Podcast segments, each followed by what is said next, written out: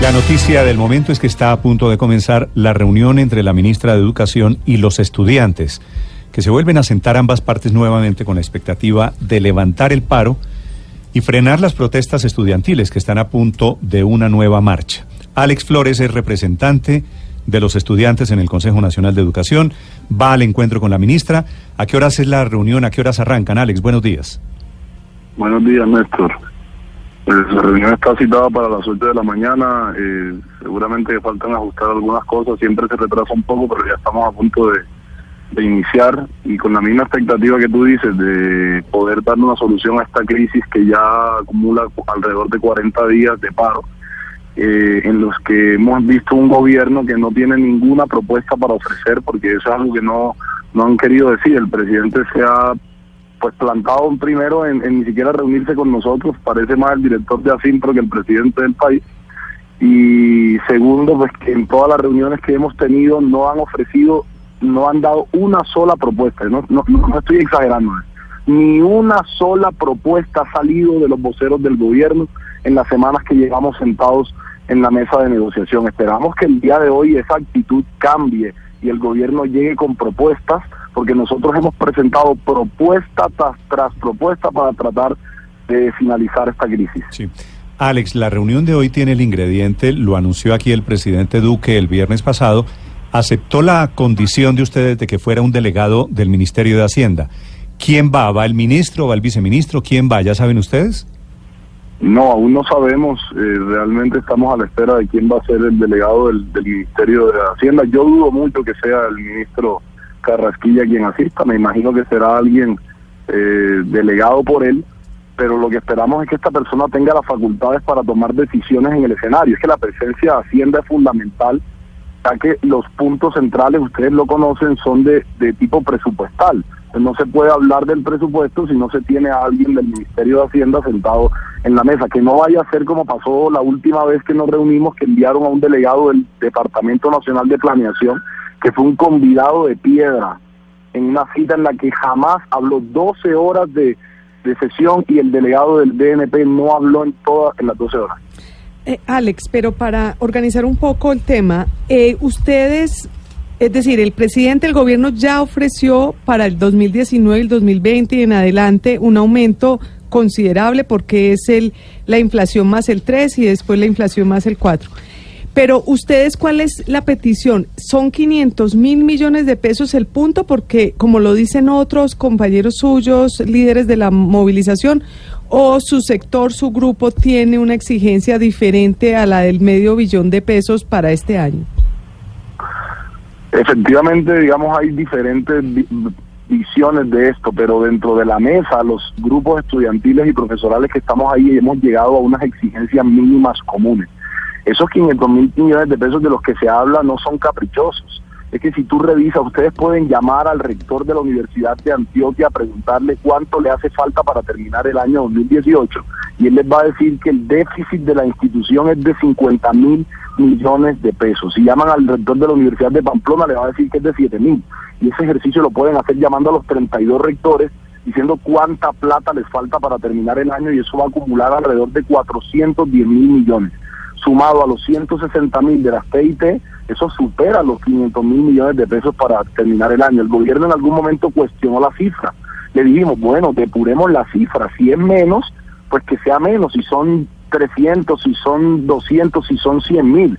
Pero aquí lo que se necesita es la voluntad política de un gobierno que asuma la responsabilidad de otorgarle los recursos que necesita la universidad pública. Y lo segundo es que esto no es un asunto solo de plata y, sustancialmente no es, no un asunto de dinero, sino de política educativa, de un gobierno que le apuesta a las becas y a la financiación a la demanda frente a un sector educativo que le apuesta a la financiación a la oferta, es decir, a darle el dinero a las universidades. Entonces, que no digan que no hay plata cuando le acaban de destinar 3.6 billones de pesos al programa Generación E y acaban de subir 700 mil pesos, perdón, 700 mil millones de pesos al, al ICETEX para el próximo año. O sea, es, descarado de parte del gobierno decir que no hay recursos cuando efectivamente sí los hay. Pero ¿por qué les parece, Alex, por qué les parece malo que haya más plata para el ICETEX? Porque eso al final de cuentas es plata la gente que quiere, para la gente que quiere financiar sus, sus estudios.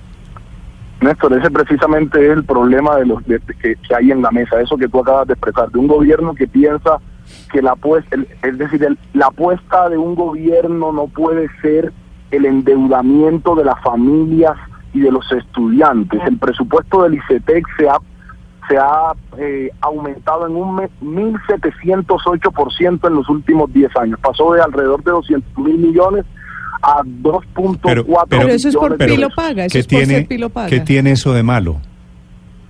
Néstor, que la educación pública es un derecho. Entonces, no es posible, es decir, si yo pero, quiero pero eso no es solo para educación pública. Yo, es que yo estudié con un préstamo del ICETEX.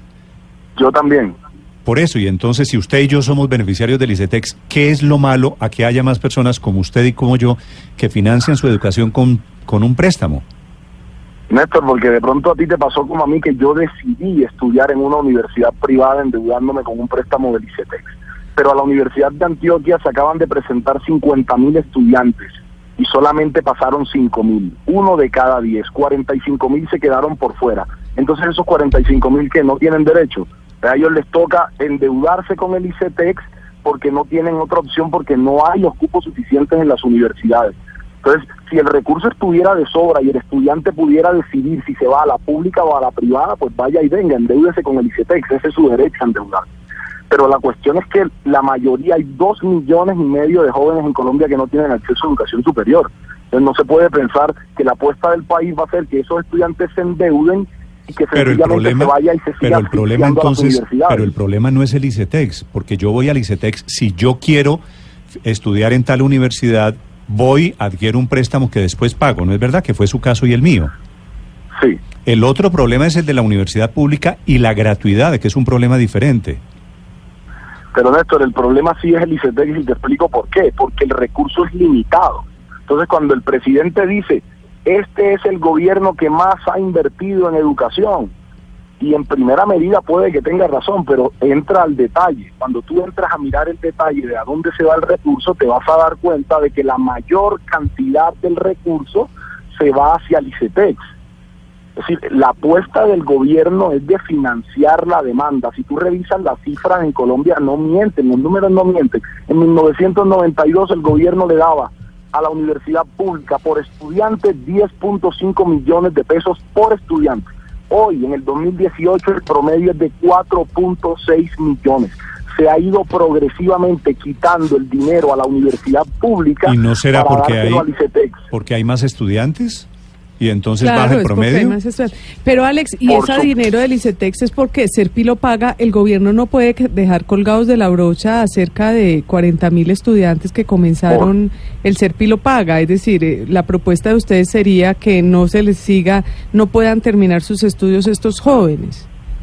Mm, claro que no, en, ningún momento hemos expresado que los estudiantes de Serpi lo paga se les quite el derecho que ya adquirieron el gobierno debe cumplir con el, con el, con el acuerdo que asumió con ellos y terminar de pagar la carrera de esos estudiantes. Pero pasado eso, terminado ese, eh, el estudiante graduado se libera, se va liberando el recurso.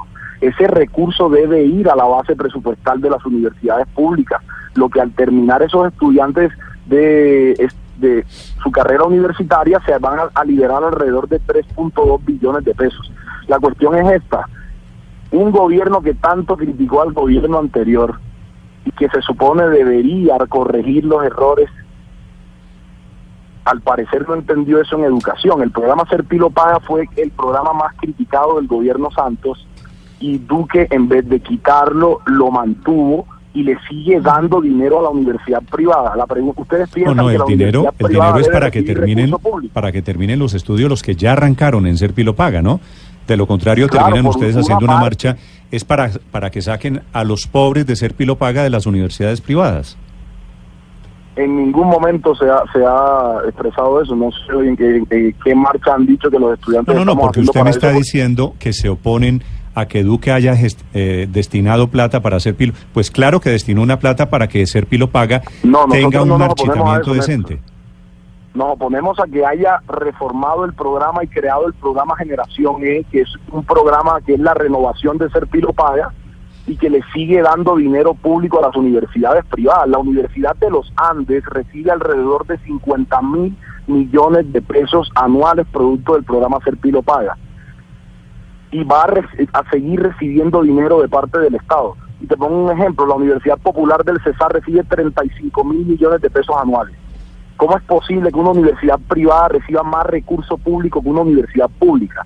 Esto es una paradoja que no se mm. entiende porque lo que se ha hecho es un desfalco a la universidad pública. Entonces nosotros no estamos diciendo que, le, que les quiten los, los, recursos a los estudiantes de ser pilo para que terminen su carrera, pero que terminada la carrera el recurso liberado se vaya a la base y que el gobierno no le siga apostando a las becas a través de programas como Generación Ella, el endeudamiento de la familia, porque eso no es una beca, número uno, eso es un crédito condonable.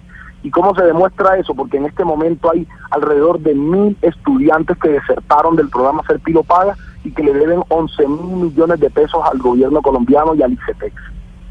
Sí, pero entonces como no solamente es un problema de plata, sino también filosófico, ustedes siguen en paro entonces hasta que el gobierno no elimine el programa de generación E.